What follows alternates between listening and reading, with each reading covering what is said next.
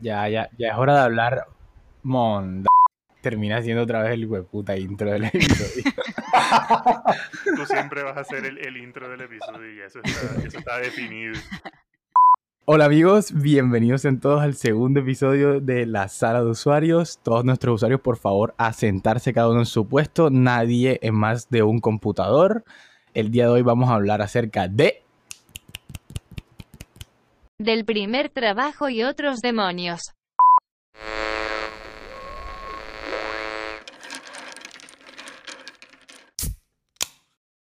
Hola a todos, bienvenidos a un nuevo episodio de Sala de Usuarios, un espacio que hemos creado para compartir nuestras vivencias sobreviviendo a la universidad y adentrándonos al mundo laboral. El día de hoy en la sala eh, nos encontramos Juan desde Barranquilla.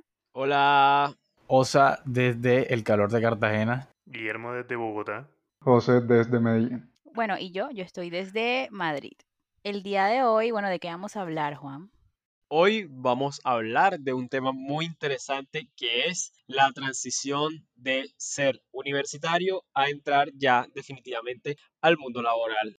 Muchos cuando salimos de la universidad nos cuesta cambiar el chip de, pues, de toda esta vida que llevamos desde el colegio, universidad, en esta posición pues de estudiantes y entramos al mundo laboral que es algo pues bastante diferente, pues nuevos roles, nuevas situaciones y pues eso queremos contar como nuestra experiencia hacia esta transición, pues respondiendo muchas, varias preguntas que pueden interesarle a muchas personas.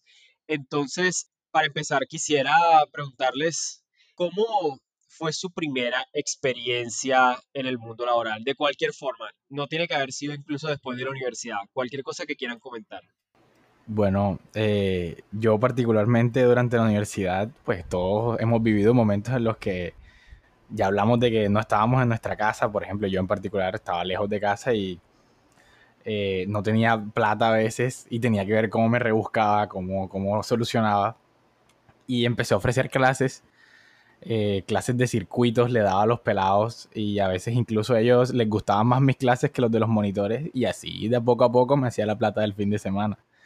Hasta incluso alguna vez me llamaron para dar clases de química a pelados de colegio, del colegio al lado de la universidad. Y me iba yo, arrancaba para la casa de los pelados, no importa dónde fuese en Barranquilla, a dar clases como profesor. Ahí fue cuando me di cuenta de que tenía, tenía bastante talento para, para ser profesor. Pero bueno, quién sabe qué, qué depara la vida ahí para, para mi futuro. Yo creo que ese tema de dar clase particular en la universidad es un factor común para muchos. Em, creo que en la universidad e, es de las pocas cosas que, que, todos podríamos hacer cuando sentimos que dominamos un tema. Siempre vemos a alguien que necesita que le expliquen o cosas así. Yo por mi lado también alcanzar clases particulares, no de circuitos porque era pésimo para eso, eh, de programación daba, algoritmo y programación, de soluciones computacionales, cosas que tuvieran que ver con programación. Pero esa no fue mi primera experiencia laboral. Mi primera experiencia laboral fue en el colegio. Cuando estaba como en décimo o en once, empecé a trabajar de asistente de archivo en un hospital.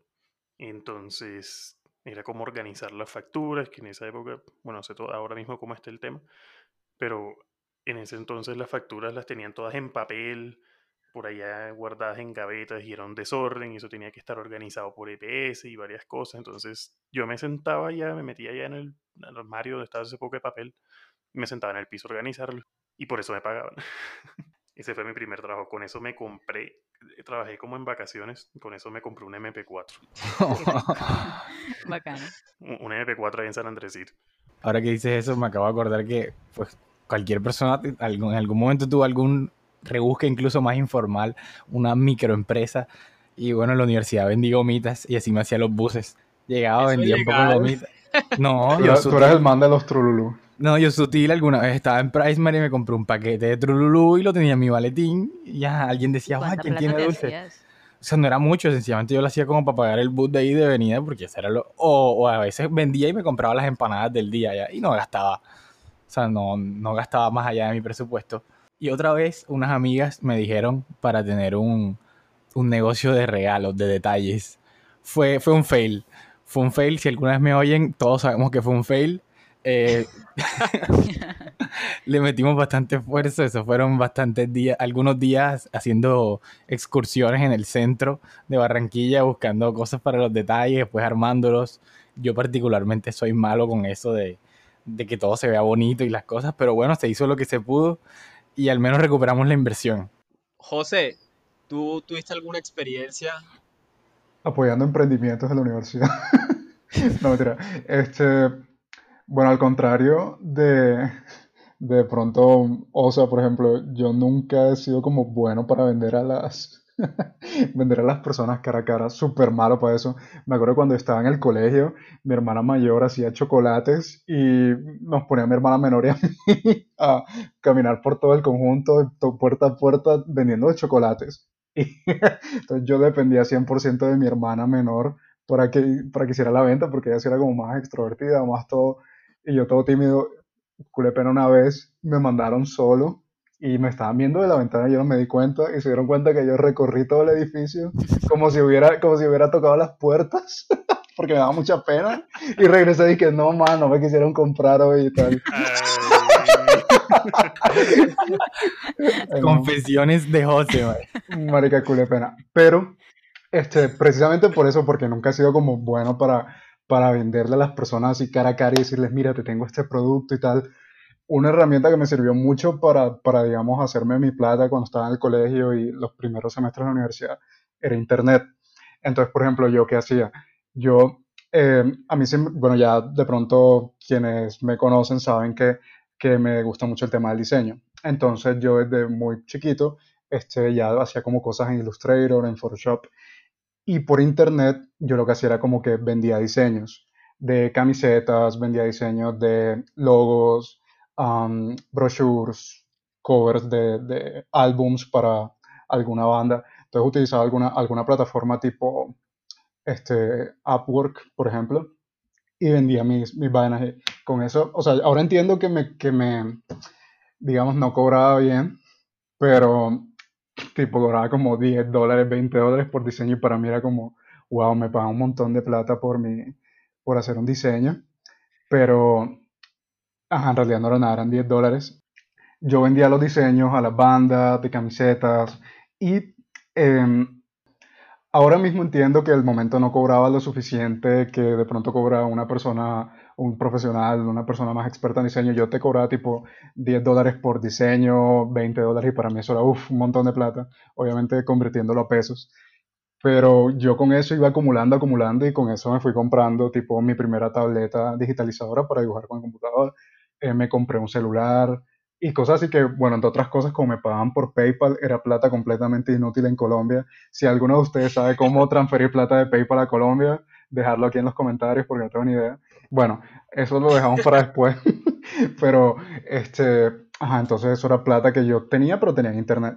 Pero obviamente también ya esa plata no me servía para gastarla aquí en Colombia, entonces tenía que, que también hacer el tema de, la, de, las monitorías, las tutorías, eh, y yo sí fui, bueno, yo en la universidad yo me metí en cuanta cosa, yo hacía traducciones, yo hacía transcripciones, yo hacía este, monitorías, para Padrino, no sé si de pronto ustedes conocían ese programa, que mejor dicho, sí, encontraban sí. a las personas que se habían tirado las materias como siete veces y tenías que ayudarlos a que mejorara y tú eras como su último, su último esperanza.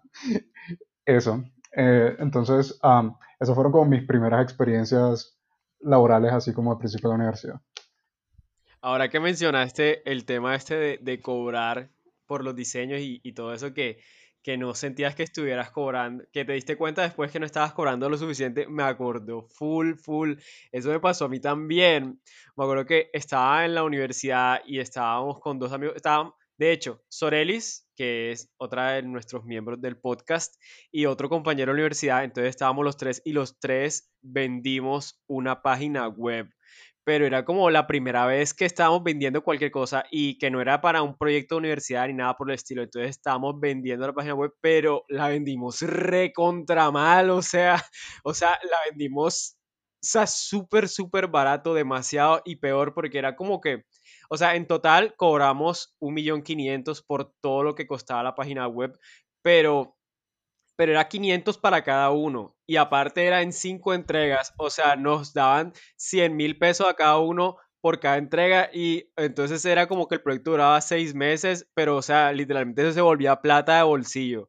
O sea, no, no vimos la ganancia, no la vimos y era un monstruo de página web, o sea, hacía de todo esa vaina, o sea, es una cosa que es la hora y yo digo como que, joder, increíble cómo podemos vender de mal esa página web, o sea, de verdad, uno, uno empezando a vender las cosas es súper, súper novato.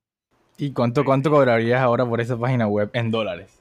Uy, la verdad es que tendría que cotizarla bien porque de verdad esa vaina tenía muchísimas cosas. de te digo, eran cinco entradas, eran como una carrandanga de módulos, o sea, pesado, Aquí, pesado. Aquí yo, yo quisiera como hacer una recomendación eh, que, que a mí me ha servido mucho, sobre todo para este tipo de, cosas de, de programación, diseño de páginas, eh, páginas web, cuando vas a cobrar así como freelance, cobrarlo por hora. O sea, tú te pones un precio a tu hora y este, estimas las horas y ya con eso, con eso sacas un presupuesto de cuánto te tienen que pagar. Te comprometes a trabajar ese tiempo y listo. Eso es la forma más fácil y rápida de, de, de estimar el costo de la aplicación, que para quienes ustedes de pronto no sepan, eh, millón quinientos por una página web completa con todas las funcionalidades del mundo, eso, eso no es nada entre tres personas o menos. Entonces, Total. háganlo por hora. Muchachos, cuando ya estaban, pues al final terminando la carrera en la universidad, ya estaban por graduarse y ya les tocaba tener un trabajo formal profesionalmente, ¿qué, ¿cómo esperaban que fuera a ser la experiencia? ¿Qué esperaban de pues, esa transición? Yo en lo personal eh, esperaba que fuera como casi que lo mismo que venía experimentando con la universidad, porque cuando uno está en el colegio y uno se va a graduar del colegio, a uno siempre le venden la universidad como, no, tal, un nuevo mundo, mejor dicho, todo diferente, todo tu vida va a cambiar. Y cuando uno llega a la universidad es como que, ok, ciertamente hay como unas reglas distintas, pero pues al final uno sigue siendo estudiante, o sea, siguen siendo profesores, compañeros de salón, bueno, ya no de salón, pero más o menos el mismo contexto, eh, exámenes, parciales, entregas de laboratorios. Entonces, como que cuando yo, obviamente no le, no le di mucha mente cuando egresé de la universidad y ya me tocaba buscar un trabajo formal. O sea, no le eché mucha cabeza y simplemente pensé que sería algo muy, muy igual. Y claramente no es muy igual, es un cambio mucho mayor. Entonces, sí, cuéntenme ustedes qué, qué esperaban de esa experiencia laboral. Pues yo, yo esperaba aprender muchísimo y lo asocio con lo que acabas de mencionar de, de que uno nunca termina de, de salir de eso de ser estudiante porque el momento en que tú dices como ya lo sé todo lo que, ya sé todo lo que debería saber o como que ya soy experto en esto, tú te estancas y no, no aguanta. El tema es como siempre estar aprendiendo, siempre estar este, enseñando también, compartiendo lo que, lo que vas adquiriendo. Y es como esa cosa que tienes súper cercana a la universidad. Obviamente uno también espera como tener un ambiente este, agradable, un ambiente en el que uno pueda este, crecer. Y pues algo que, que ya uno también tiene que tener en cuenta, pero que lastimosamente no podemos escoger en nuestro primer empleo porque tampoco es que tengamos muchísimas opciones. Pero bueno, quizás eso, eso, eso es un tema delicado, es una línea muy delgada que mejor cubrimos después. Pero Sí, sí, sí. Eh, pero, pero definitivamente es algo que, que yo buscaba mucho en mi primer trabajo, tener la posibilidad de aprender, de crecer y no como que me estan- es- no estancarme en un solo sitio y me pusieran como esta etiqueta como esta persona hace, no sé, en mi caso desarrollo backend y dejarlo ahí siempre haciendo eso, ¿sí me explico? Sino como tener esa opción de, sí, de claro. crecimiento siempre. Yo en lo personal, cuando me gradué, no tenía una visión tan positiva de, de lo que iba a ser trabajar, porque antes de graduarme, yo en la universidad alcancé a trabajar un ratico de auxiliar de mesero en un restaurante y fue terrible. Fue una experiencia que no me gustó en lo absoluto por muchas razones que tocaremos después. Eh, pero básicamente cuando me iba a graduar yo dije, bueno, va a ser lo mismo o peor. Eh, y y- no, no estaba muy emocionado con la idea. Pero sabía que tenía que hacerlo, porque como que, pues para eso es para lo que uno estudia, ¿no? Y, y eso me tenía un poquito preocupado y en cierta manera me da como cosa tener que enfrentarlo en realidad. En mi mente me hubiera gustado, no sé, seguir dando clases siempre o algo así. Y no tener que salir nunca de ahí porque, porque lo que Es pintaba una zona de para confort. mí, sí, exacto, o sea, lo que pintaba para mí el mundo laboral me, me daba mucho miedo.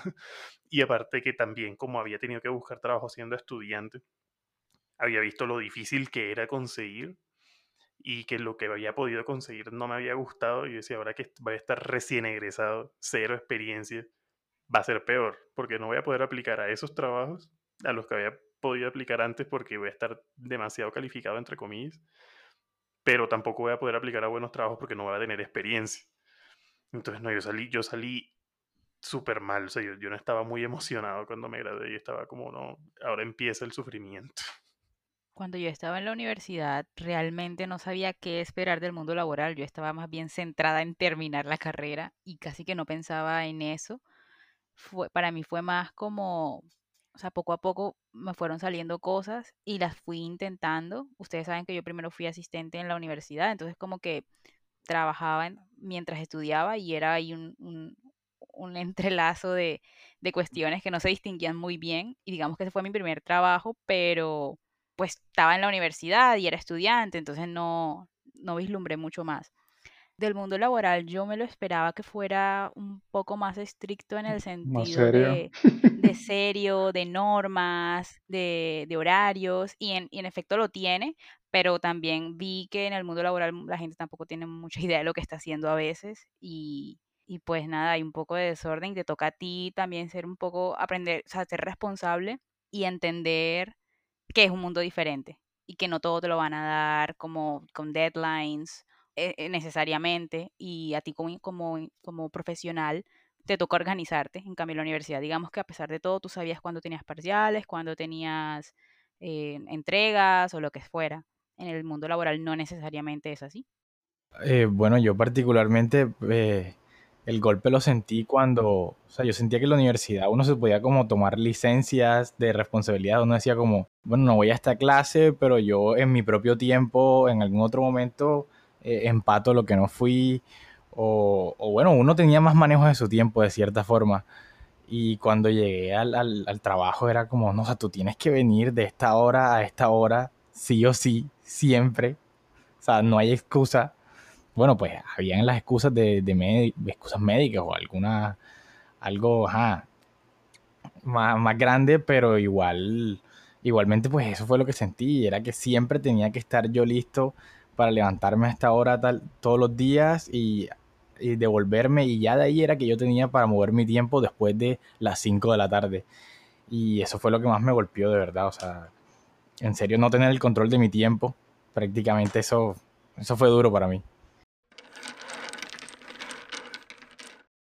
Esa es una, esa es bastante interesante porque de hecho esa es la pregunta que iba a hacer ahora y es, ¿cuál fue la experiencia, la primera experiencia que les hizo a ustedes bajarse de esa nube de, ok, ya, ya no soy estudiante, ahora, ahora soy un trabajador, un profesional, o sea, ¿qué fue eso que les hizo como que, o sea, despertar de, de salir, les tocó salir de esa zona de confort y ya verse en esta situación? Por ejemplo, les comento la mía, eh, que nunca se me olvida fue el primer task que me pusieron en mi primer trabajo.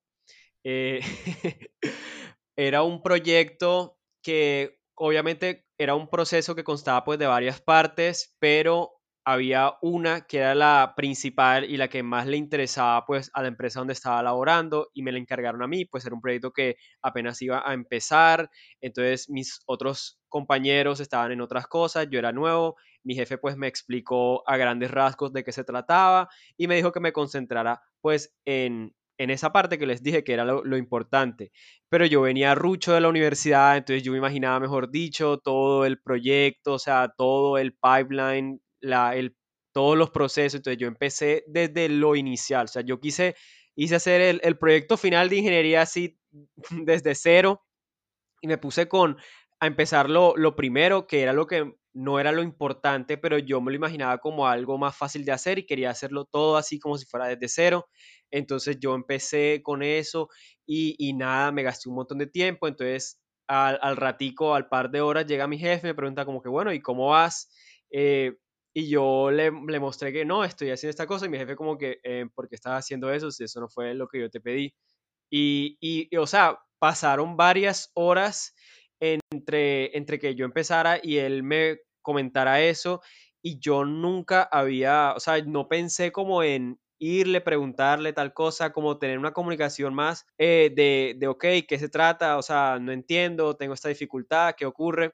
Porque yo me imaginaba como en esa típica situación de, ok, el profesor me acaba de poner una tarea y yo tengo que hacerla yo solo y al profesor solo, solo tengo que presentársela. Y cuando él me hace el comentario y pues me da un ligero sermón, yo pues caí en cuenta que me sentí muy, muy tonto porque me di cuenta que realmente los papeles no tenían nada que ver, que, que yo debía haber pedido ayuda porque al final del día es un proyecto que le concierne a toda la compañía. Entonces desperté, me di cuenta como que, ok, listo, porque pretendía hacer esto yo solo, porque no pregunté a, a, a, los otros, a mi jefe, estuve más abierto a, a, comunicar mis, mis problemas, mi situación. Es eso, esa fue como la primera vez que yo como que me di cuenta como que, ok, las cosas no están siendo igual que antes. ¿Cómo fue en su caso?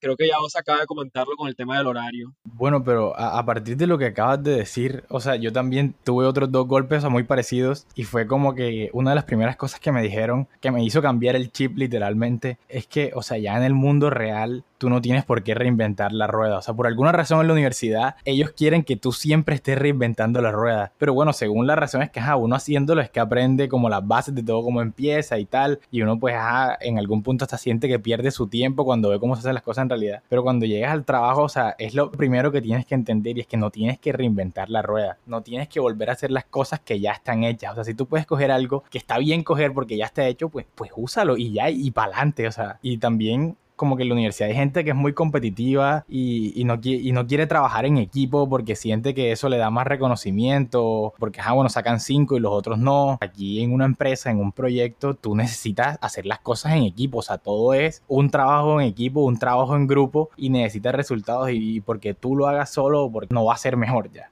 Entonces, bueno, son otros golpes. De hecho, creo que incluso eso es mal visto, me parece a mí, cuando eres demasiado individualista. O sea, pues claro, cualquier empresa le encanta a un man que sea capaz de resolver cualquier incendio, pero si, si a partir de tu individualismo se empiezan a generar problemas en la empresa, pues eso es algo que, que a nadie le gusta. Sí, en general la gente, o sea, todos, incluso tus compañeros, pues va a haber como cierto resentimiento, no sé, como ahí me hubieses preguntado a mí o lo hubieses dicho a él, o sea, ¿por qué no me hablaste? ¿Por qué no me dijiste? O sea, aquí no estamos compitiendo por algo somos una empresa, un equipo. Una de las cosas que uno tiene que aprender es que ya la responsabilidad no recae solo sobre uno, sino sobre un equipo y que en efecto el hecho de que ya no recaiga solo sobre ti tiene, o sea, por ejemplo, en la universidad, si yo hacía un trabajo mal, porque no me dio tiempo o por lo que fuera, pues yo asumía la responsabilidad. Yo decía, no, esto solo me afecta a mí, va a ser mi nota, no pasa nada. Pero ya en el trabajo tú no puedes estar en ese estado de, de que te vale verga todo porque, porque no es así. O sea, va, tu trabajo impacta al de otros.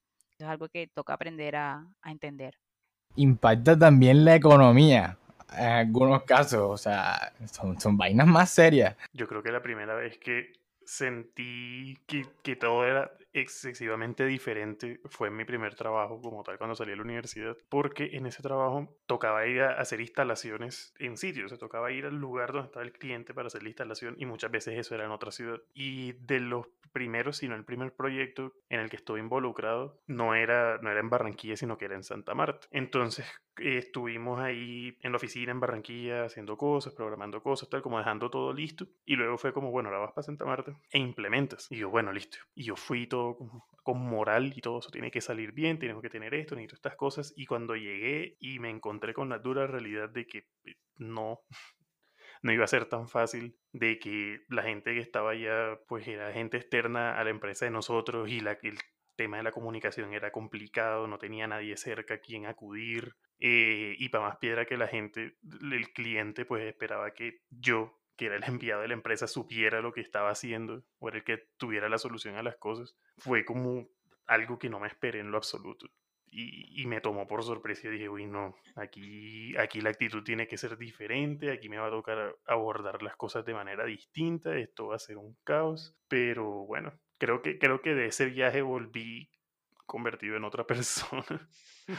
Porque fue, fue, fue durísimo, ese tema fue, fue bastante pesado. Tratar de sacar eso adelante recién em, empezado. en cierta medida yo esperaba que me mandaran con alguien que, que supiera o que haya hubiera alguien que me pudiera ayudar, eh, pero no. Tú eras el que tenía que saber. Exacto, yo era, yo era, yo era el experto, entonces tocaba era como aparentar ser el experto. sí, el aparentar. El aparentar es una magia, es, eso es un arte. Fake it till you make it. sí, em, y ahora que lo mencionas como, como algo que de pronto podría ser negativo, el tema de, de que de pronto estuvieras angustiado y no saber cómo manejar las cosas, es algo que, que de cierta forma te terminas acostumbrando en el trabajo que tienes que, encontrarte constantemente con cosas desconocidas, con cosas que la gente espera que tú sepas y tú dices como, um, ¿qué estoy haciendo con mi vida en este momento? Todos se van a dar cuenta que soy un fraude. Em, pero todo, todo está en, en, que, bueno, o sea, primero lo que mencionaban de que siempre está bien pedir ayuda, pedir apoyo, y que es algo que se valora mucho en el ambiente laboral, distinto de pronto al, al, mundo universitario. Y además que de pronto, ustedes saben cuando en la universidad uno dice como, no, profe, no pude entregar la tarea porque pasó tal cosa. Y no la puedo entregar esta semana, porque, sino la próxima. Y uno le ruega al profesor y es como que te dicen que no. Bueno, en el mundo laboral sí justifica bien la razón por la cual no pudiste hacer algo tipo, no sé, eh, no hubo algún error en la planeación o lo que sea. No quiere decir que está bien hacerlo todo el tiempo pero nadie te va a crucificar por eso. Es decir, todo el mundo está tratando de resolver lo que está pasando, de sacar un proyecto adelante. Y si tiene que haber un pequeño retraso frente a lo que planeaste, o que de pronto hay un hueco en tu conocimiento y tuviste que hacer una cosa adicional y eso te tomó más tiempo y nuevamente se retrasa tu fecha de entrega, está bien, está bien.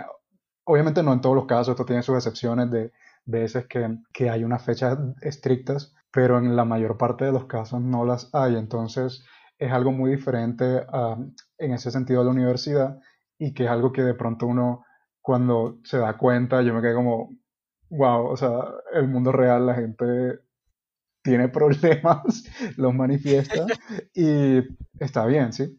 ¿Cómo se nota que J es PM? project ah, Manager. exacto, bueno, ah, digamos que mi trabajo actual me toca hacer mucho de Project Manager y eso exacto, eso orientó en gran parte mi respuesta. Pero, pero, pero bueno, eh, como les digo, no se, no se estresen, todo va a estar bien. Igual como dices, es más probable que te crucifiquen, no si, si te tocó decir que vas a entregar tarde, sino por no avisar que ibas a entregar tarde.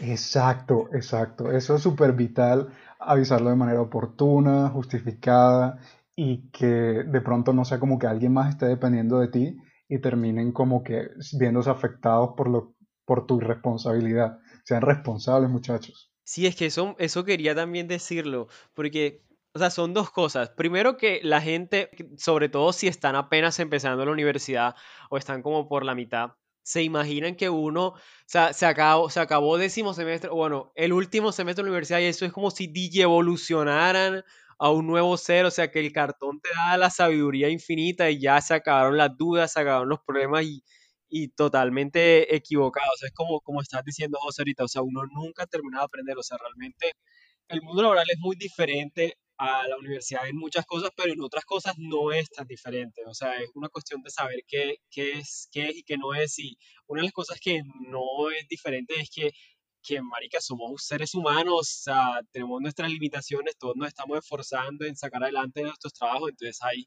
situaciones que se entienden y, y pues eso. Y también lo otro que quería decir es lo que ahorita estaba diciendo, que, que, fue un problema que yo tuve al comienzo de mi vida laboral, que no supe identificar, o sea, que traté como de ponerle los roles que yo veía en la universidad y en el colegio a, mis, a los otros trabajadores dentro de la oficina. Entonces yo imaginaba al jefe como el profesor, a mis compañeros de, de, de, la, de la, empresa como si fueran compañeros de clase y al final si hay una analogía que realmente aplicaría o creo que aplicaría más es simplemente que toda la empresa es un grupo de laboratorio y todos están tratando de sobrevivir y, y, si alguien es lo más parecido a un profesor o a un evaluador sería el cliente o el mercado si están haciendo un producto. O sea, todos realmente están tratando de colaborar para pues finalmente cumplir el objetivo de la empresa que es hacer dinero. Eso, eso me recuerda a, una, a unas enseñanzas que tuve en la universidad con un profesor que aprecio muchísimo, en una, en una materia que todo lo reducía a criterios de ingeniería y a que pues todo era plata. Entonces que si íbamos a tomar cualquier decisión en el examen, pensáramos en la plata, porque así era todo en la vida real y pues en ese sentido es cierto eso que dices, todo se reduce a, a cuántas cifras le genera la empresa eso y mientras ya sabes no seas una gran pérdida multimillonaria, pues todo va a salir bien. A mí me costó saber que en el trabajo, o sea, por ejemplo, cuando yo estaba en la universidad, si yo me sentía muy cansado por los trabajos, por alguna razón, o sea, yo me podía dar mi descanso cuando yo quisiera, o sea, yo podía echarme un sueño cuando yo quisiera, podía acostarme, no importaba. Pero en el trabajo, o sea, tú de 8 de la mañana a 5 de la tarde no podías dormir. Tú tenías que estar totalmente despierto sin importar qué había pasado en tu vida en toda hora ya. O sea, no, no, que es que yo me dormí tarde porque es que no, es que casi me muero el día anterior. Bueno, de, de 7, de 8 a 5 tienes que estar vivo, ¿viste? Para que sepas, saludos.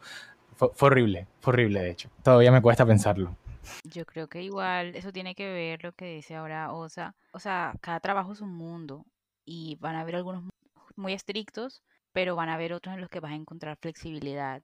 Y eso es también algo que, que hay que entender, que en la universidad es igual casi que para todos, pero en el trabajo tú no sabes con qué te vas a encontrar y puedes que, puede que te toque un lugar en el que sea súper estricto y puede que encuentres un lugar en el que en el que puedes desarrollarte y sentirte más cómodo, pero tú no lo vas a saber y no lo puedes elegir tampoco.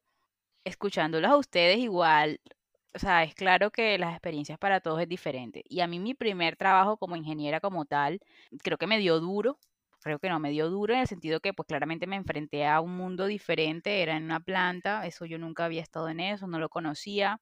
Y si bien es un espacio en el que la gente aprende mucho, yo no lo disfrutaba como tal. Y yo veía a las personas y no sabía cómo realmente lo disfrutaban, pero ellos lo hacían y eso está bien, pero para mí, conmigo no hizo clic. Tanto así que, bueno, yo estuve ahí ya varios meses y estando ahí fue cuando ya empecé a ver como mm, yo me tengo que mover de aquí y en ese espacio fue cuando empecé a ver lo del máster. Bueno, ya, yo eso lo estaba viendo, pero fue cuando empecé a vislumbrar como que "Mm, no, este lugar no es para mí. Tampoco sabía que lo era, pero no era para mí.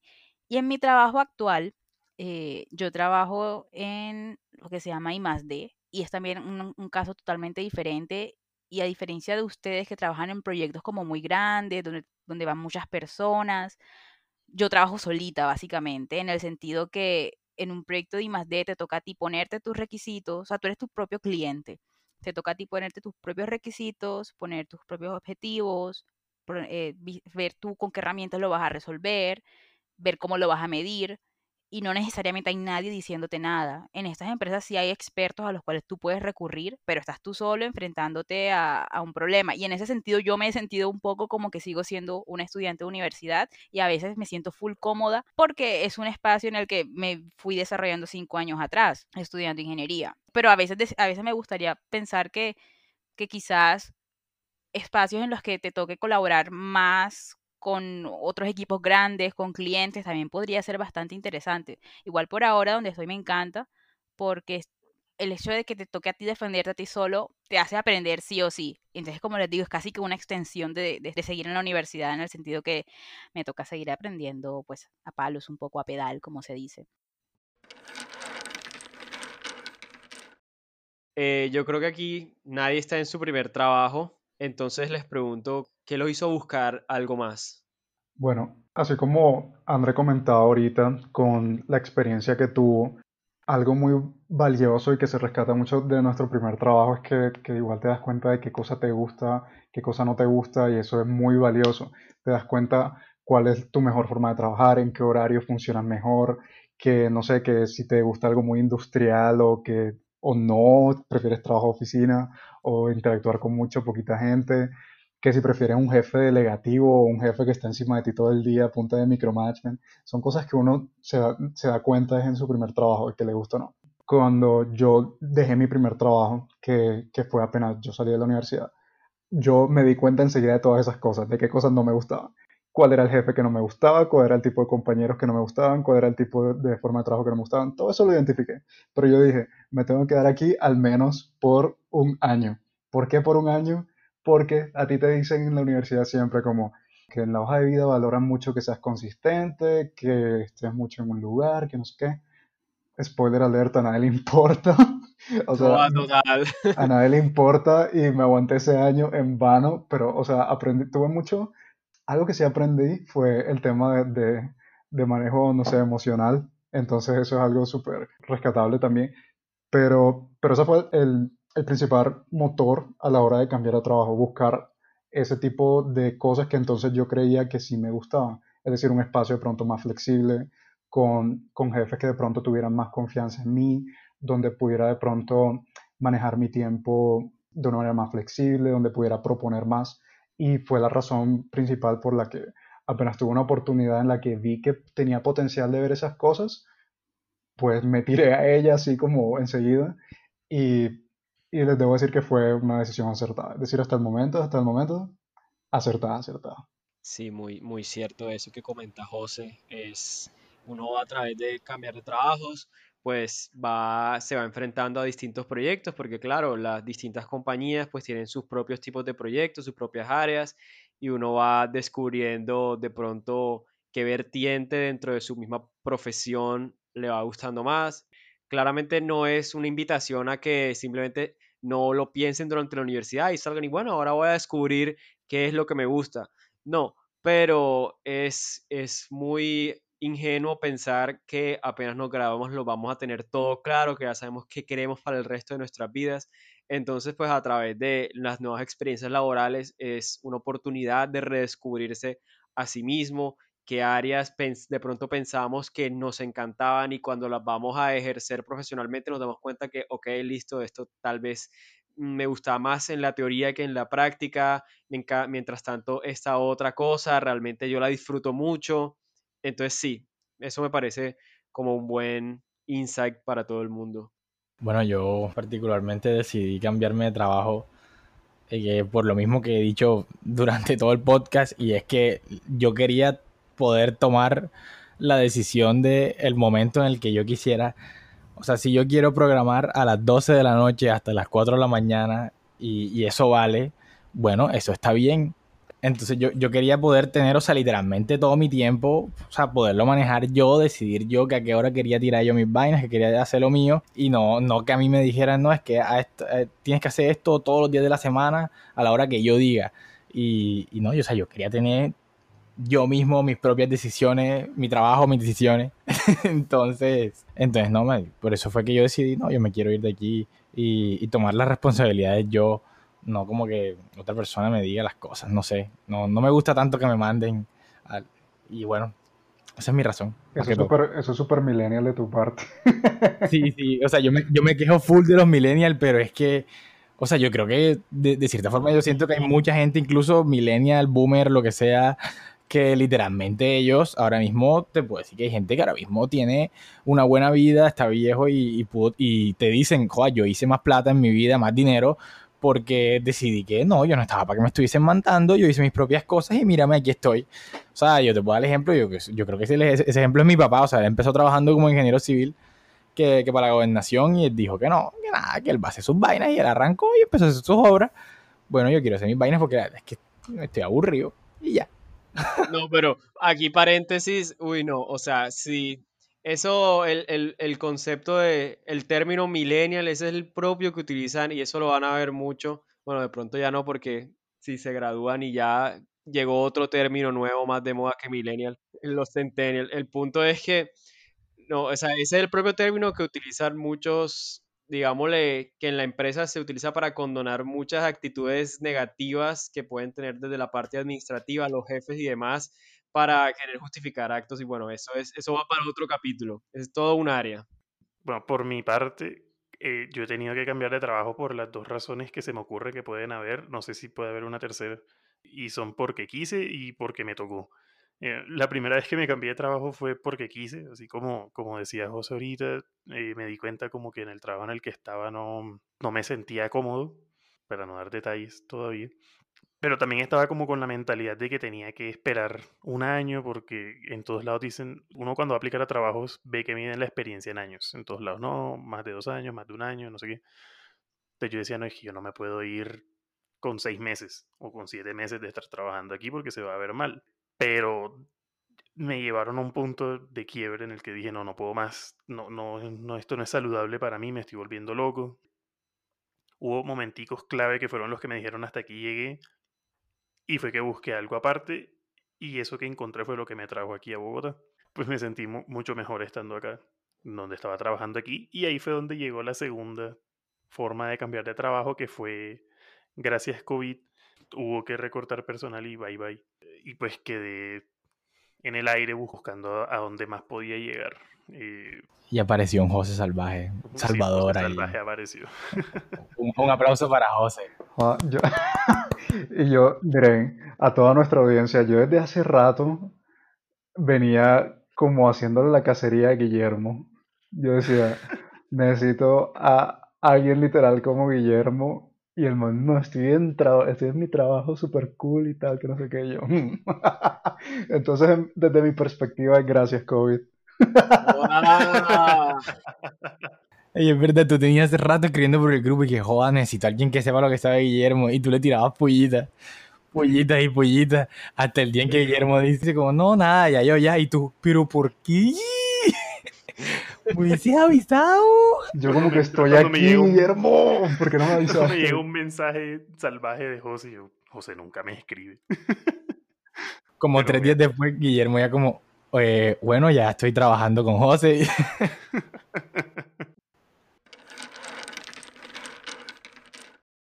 Ahora, para pasar a nuestra última pregunta, ¿cómo ha sido su experiencia en las relaciones con sus compañeros de oficina? Porque siempre hay como este mito que en el trabajo la amistad no existe. Que de pronto, bueno, es que ese mismo mito lo dicen desde el colegio, que solo los amigos del colegio son reales, los de la universidad no. Entonces ahora es aún más avanzado, que el trabajo no se hacen amigos, que ahí ya eso no existe. Y, bueno, háblenme de, cómo ha sido su experiencia con, con este tema.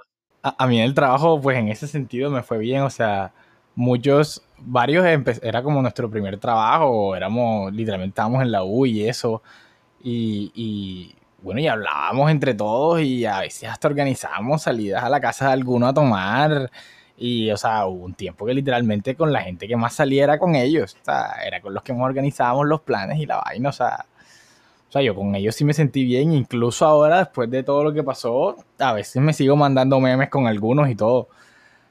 O sea, a mí en ese sentido, eso sí siento que sí se pueda. Hay algunos que, ajá, sí, sí se sienten como que tú eres su competencia o, o que no deberían ser tu, tu, amigo porque eso implicaría confianza y dañaría la relación laboral y tal, pero, pero con otros sí, amigos, amigos y les deseo lo mejor y todo.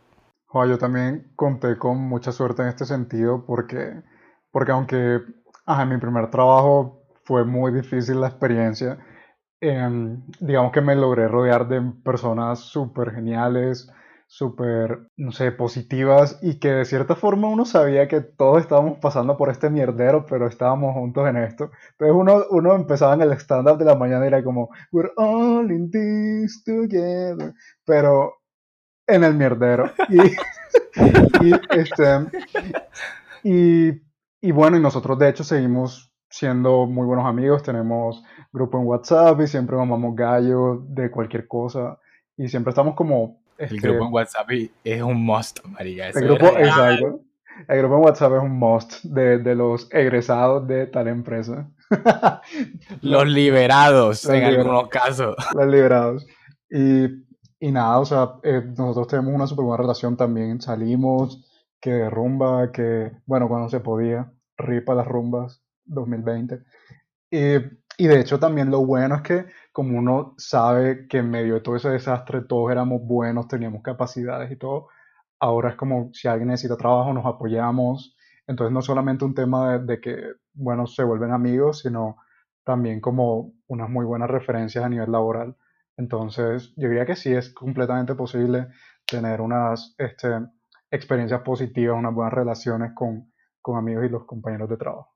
Yo lo que, lo que les iba a comentar es que a mí, me alcanzaron a decir que uno no va al trabajo a hacer amigos. Eh, esto es una competencia y yo no vine aquí a hacer amigos. pero así sea la más mínima relación de cordialidad, lo, te pueden dar a, una muy buena referencia para de pronto un futuro trabajo en algún momento en el que estás apurado. Eh, o también como, como comentaban ahorita, esos son tus compañeros en el dolor los que hacen que pues ir a ese trabajo es horrible, pero al menos están tus amigos ahí para reírte un rato de, lo horrible que es el trabajo o para celebrar juntos cuando, cuando son libres. Yo no, yo no, no sé si les he contado en detalle, pero cuando yo salí de, de mi trabajo horripilante, renuncié al mismo tiempo que otro compañero que es también. Entonces, nada, yo pienso que, que sí es posible hacer amigos en el trabajo y de hecho sí es útil. Entonces, lo que pienso es que de pronto como a veces son grupos más pequeños o a veces son grupos más aislados, es más complicado que, por ejemplo, en la universidad que todos los días estás con grupos de 60 personas en cinco clases diferentes y la gente es como que se combina y es más probable que te encuentres con gente con la que te vas a llevar bien. Pero si lo piensas bien, ese mismo tipo de personas que con la que de pronto no te llevas bien puede aparecer en el trabajo también. Ese que piensa que todo es competencia y no quiere hablar con nadie, ese también existe en el trabajo y también existe en la universidad. Así como el man que es demasiado amigable y no quieres hablar con él porque te fastidia, ese también existe en la universidad, existe en el trabajo. Y con el que conectas desde el primer día también existe en ambos ambientes. Entonces, de pronto es más un tema de que la muestra es más pequeña y entonces hace que la probabilidad sea más compleja, pero de que se puede, se puede. Y es hasta bacán. No, sí, yo estoy totalmente de acuerdo con lo que estaban diciendo hasta ahora. Yo desde, que hice la pregunta lo tenía claro. Eh, eso me parece totalmente falso, que uno en el trabajo no puede hacer buenas amistades. Y como estaban diciendo ahorita, el, el grupo de WhatsApp post empresa, eso es infaltable. Y incluso con los de la primera empresa donde yo, estaba, donde yo trabajé, todavía mantengo en contacto con ellos, a veces salimos a tomar cerveza, a echar cuentos, cosas así, con los de la última empresa con los que en donde, donde trabajé también, son excelentes personas, todo eso es, es muy bacano y, y no tiene por qué ser gente que sea exclusivamente de, de tu misma edad. Por ejemplo, eh, he tenido la fortuna, entre comillas, de estar, de trabajar siempre con gente relativamente joven y aquí hago énfasis en que joven no significa que tienen 19 años, porque, o sea, a veces uno le dice joven a un pelado de universidad y tú dices como que no, tengo 23 años y te dicen como que, qué viejo, no puede ser. No. O sea, con joven me refiero a esta gente que está de pronto hasta sus tempranos 30 años. Y en la primera empresa donde yo trabajé, eran todas personas que tenían 28 años hasta 31, 32 y con todos me llevo bien. Y con los de la empresa donde estuve, la última empresa donde estuve, si eran personas de mi edad, 22, 21, 23 y también excelentes las relaciones. Con ellos, ajá, también cuando son mal, hay experiencias negativas en la empresa, es con personas con las que puedes de, desahogarte un poco, que comparten pues lo que estás pasando tú, saben, por lo, saben tu día a día, cosas así. Entonces sí, definitivamente uno en la empresa, en el, en el mundo laboral no puede hacer buenas amistades. Bueno, igual, como ustedes han dicho, bien es cierto que uno sí hace amigos en el trabajo, pero también hay que tener en cuenta que somos personas, somos diferentes y no necesariamente vamos a establecer esas relaciones. O sea, no estamos obligados a eso y que si no suceden tampoco hay que forzarlo ni sentirnos mal al respecto, pero reconocerlo de que simplemente a veces no, no vas a ser amigos en todas partes a las que llegues y bueno, es normal. Otra cosa, o al menos en mi caso, es que yo estoy trabajando ahora mismo en el exterior, es otro país, es otra cultura y todo eso influye. Y si bien he establecido relaciones y he hecho muchos amigos, no es lo mismo que trabajar con personas de tu ciudad que comparten tus, pues, tus orígenes básicamente, a trabajar con personas de otras culturas. Entonces, eso ha sido un poco de choque para mí. O sea, no es grave, porque como les digo, como les digo, he hecho amigos, pero siento que no ha sido como tan fluido como cuando estaba en la universidad en general para mí las relaciones toman como mucho más tiempo en cocinarse para que se vuelvan como amistades o algo así. O sea, para, yo no es como que haga amigos enseguida al lugar en el que llego. Y cuando yo llego a un lugar, muchas veces parezco como o tímida o callada o antipática. No sé, a mí me toma tiempo establecerme en un lugar, siempre me ha pasado. Siento que acá, acá en España, por ejemplo, para mí ha sido como que como que soy tan consciente de que soy diferente que me freno y quizás no deba hacerlo pero me pasa. Yo por lo menos siento que de esa gente que o conecta completamente con alguien o definitivamente no. O sea, es para mí difícil que haya un punto medio. Entonces, te entiendo y me pasa mucho. O sea, curiosamente, por ejemplo, creo que hice mejores relaciones en, en la primera empresa en la que estuve que en la segunda. A pesar de que en la segunda estaba más contento y todo y me llevaba mejor con todos. Ahora mismo no me hablo básicamente con ninguno porque no conectamos tan a ese nivel. A pesar de que era un montón de gente. O sea, no, no sé si sea algo que ver con la personalidad. Yo siento que o conecto o no conecto. Es natural, o sea, supongo que lo pintamos de, de pronto lo pintamos demasiado color de rosa, pero, pero exacto, o sea, es como, creo que ahorita lo mencionó, o sea, tú te vas a encontrar de todo, o sea, hay gente que es repelente, hay gente que es competitiva y todo eso, hay gente que es intimidante, hay gente que, o sea, de todo. Y es como que toda esa, esa pregunta que tú dices de las relaciones, pues toca replantearlo con el tema del COVID. Es que hay algo que pasa así trabajando remoto y es que cuando no estás en reunión estás solo, a menos que no se estés pendiente del chat de la empresa o algo por el estilo, pero tú te puedes aislar muy fácil de la existencia de la otra gente. En cambio, cuando uno está en oficina y está el resto de gente ahí, así sea en off, tú los oyes en el fondo hablando, tú les reconoces las voces, les conoces la risa, le conoces el tono del celular, eh, sabes de qué tema habla cada uno, sabes cuál es el peleonero, así tú no interactúes con ellos, de cierta forma como que los conoces porque están ahí cerca, interactuando entre sí, pero ahora es como que no. Y para terminar el episodio de hoy, ¿qué conclusiones quisieran compartirle a nuestros oyentes sobre todo lo que hemos hablado hoy? Como unas últimas palabras que condensen lo más importante que le quieren dejar a nuestros oyentes. Yo digo que casi nunca se está preparado para ningún cambio de chip, la verdad. Eh, y si lo estás, aprecia de verdad eso, porque te ayuda a recibir el golpe o a no recibir ninguno, la verdad. Eh, pero sí, la vida laboral es muy distinta a la universidad. Y, no digas que quieres salir. Deja de decir eso que no, es que ya quiero que se acabe la universidad porque es que en el trabajo, no, no, lo mismo te pasó en el colegio y te arrepientes. Bueno, aquí también te vas a arrepentir. Pero siempre, siempre intenta dar lo mejor de ti y, bueno, para adelante. Sí, exacto, que no, no, no deberían subestimar el, el, crecimiento personal que pueden tener estando en la universidad y el montón de cosas que pueden al final serles útiles. Muchas veces uno escucha simplemente diciendo como que no, lo que van a aprender en la universidad no les va a servir para nada, entonces como que no le prestan atención. Eh, no, no lo recomendaría.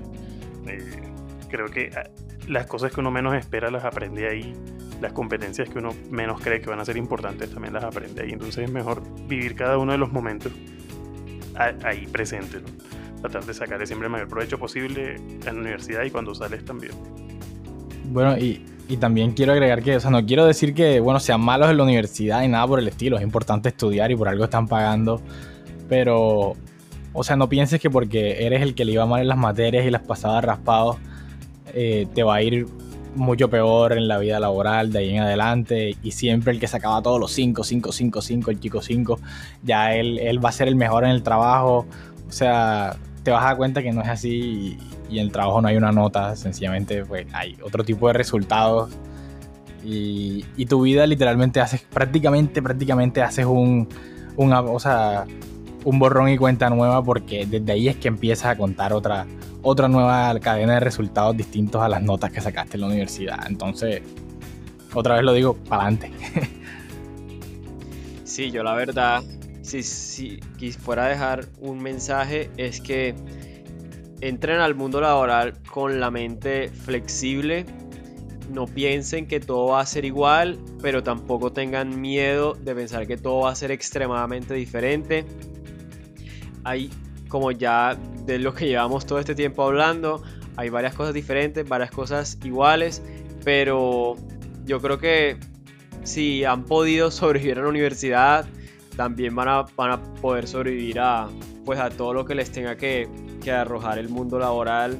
Siempre uno está aprendiendo, siempre uno está mejorando y, y pues repetir el mensaje para adelante. Bueno, ya llegaron a este punto, muchas gracias por escucharnos. Recuerden que pueden encontrarnos en Instagram y Twitter como arroba sala de usuarios y nos pueden encontrar en todas las plataformas digitales para podcast como Spotify, Google Podcast y Apple Podcast. Un saludo. Dios mío, en tus manos colocamos este día que ya pasó y la noche que llega. No, y la gente, yo, la gente cuida eso full. Imagínense que, que bueno. una vez, una de esas veces que tú sabes que me toca turistear a las personas acá en Medellín. Entonces, mi amigo se compró un mango. Entonces entramos al, al metro con el mango y un man de seguridad le comienza a gritar a mi amigo como, hey, pelado. Bueno, sí, el pelado. Hey, parcerito, eh, cuidado con el, con el, con el mango y tal, aquí no se puede comer. Y el man entra al metro y tal y se hace el loco y no sé qué. Entonces nosotros estábamos ya en la línea y el man creía que estaba comiendo y nadie le iba a decir nada. Marica, cuando empieza a sonar en el parlante del metro y que los per- las personas de la cabina, no sé qué, le recordamos que no se puede comer y tal, que no sé qué, cuidemos nuestro metro. Culo de pena. Qué pena. Eh, eh, quiero hacer un, un- un pequeño paréntesis ahora que estamos hablando que acá llevamos 15 minutos de grabación que creo que nada sirve un poco.